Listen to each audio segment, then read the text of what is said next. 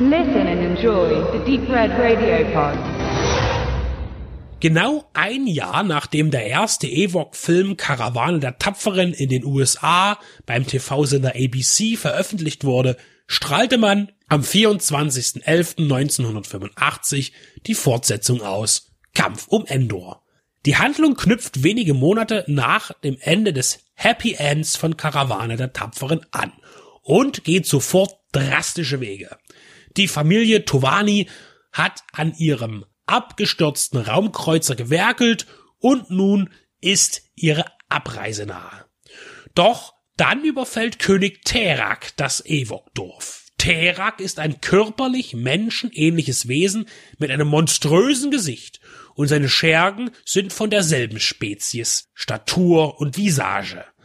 Mit Laserblaster Feuerkraft brennen sie die Heimat des Baumvolkes nieder, und auch Sindels Eltern und ihr Bruder werden zu Opfern und werden getötet. Sindel und Wicked, der kleine treue Ewok, versuchen zu fliehen, aber Teraks Schurken bekommen sie zu fassen. Und so werden sie zusammen mit anderen Ewoks in Teraks große Festung gebracht. Sindel und Wicked können dann aber doch fliehen und begegnen den ebenfalls schiffbrüchigen Noah im Wald, einem alten, grantigen Einsiedler, der seine Ruhe bedroht sieht durch ein Kind und einen Weltraum-Teddy. Doch er öffnet schnell sein Herz und wird eine neue Vaterfigur für Sindel.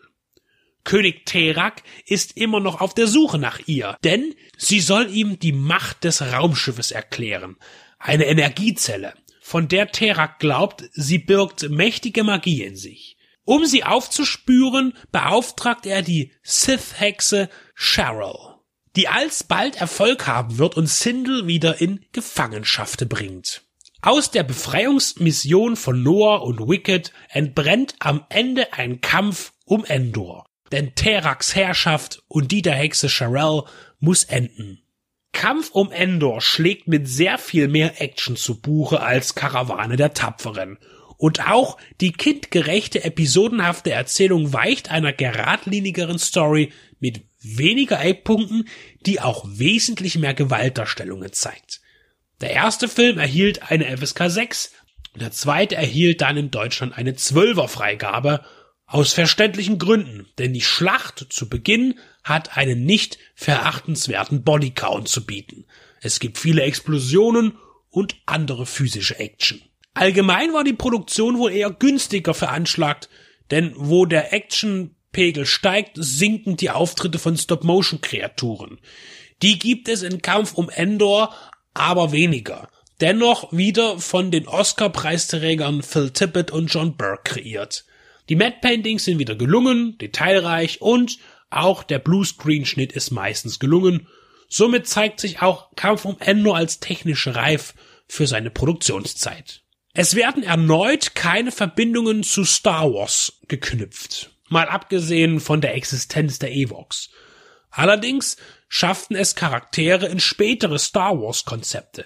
Zindel wird Erwähnung finden in einem der vielen Romane, die um das George Lucas Universum entstanden. Und die Hexe Sherelle wird einen Auftritt in der Animationsserie Clone Wars haben. Kampf um Endor bringt mehr Menschen als handelnde Personen in die Geschichte ein und wirkt auch so neben der auftretenden Gewalt erwachsener.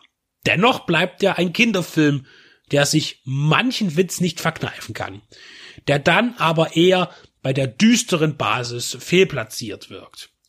Das alberne Element ist der sich gefühlt in Schallgeschwindigkeit fortbewegende Waldflitzer Teak, ebenfalls ein pelziges Wesen mit längeren Haaren. Er steht in keiner verwandtschaftlichen Beziehung zu den Evox. Nachdem die Darsteller Eric Walker und Paul Gleason als Bruder und Vater von Sindel gleich nach wenigen Momenten ausscheiden, die Mutter bekam erst gar kein Gesicht, man sieht nur ihren Rücken, bleiben noch Aubrey Miller und Warwick Davis vom alten Cast übrig. Sherelle wird von Sean Phillips gespielt, die kurz zuvor als Reverend Mother Gaius Helen Mohiam in Dune zu sehen war. Und die Rolle des Noah übernahm Wilford Brimley, der im selben Jahr im Kino im wundervollen Science-Fiction-Drama Cocoon spielte. Für ihn wurde der Production Designer Joe Johnston wichtig, denn mit ihm zusammen drehte er seine Szenen als Regisseur. Für Johnston ist es die erste, wenn auch ungenannte Regiearbeit. Mit den eigentlichen Regieduo, den Brüdern Ken und Jim Reed, soll er keine gute Verbindungen am Set gehabt haben. Die beiden jungen Weeds werden später als Drehbuchautoren die Figur des Riddick erfinden, der erstmals in Pitch Black von Vin Diesel dargestellt wird. Der Sohn vom legendären Elmer Bernstein fällt mit seiner Vertonung in Kampf um Endor mehr auf, ist der Score doch aggressiver, entsprechend der gesteigerten Rasanz der Vorkommnisse. In Interviews mit Cast und Crew wurde immer mal wieder gesagt, dass ein dritter Ewok-Film fest geplant war, aber letztlich blieb es bei den beiden Star Wars Spin-offs, die einen ganz eigenen Charakter haben im Vergleich zu den Star Wars Filmen, obwohl sie die gleichen Themen bedienen. Der Kampf gegen das Böse in ähnlicher Kulisse. Und zugleich ist Star Wars auch wieder weit von den Ewok-Filmen entfernt. Und so sollte es wohl auch sein.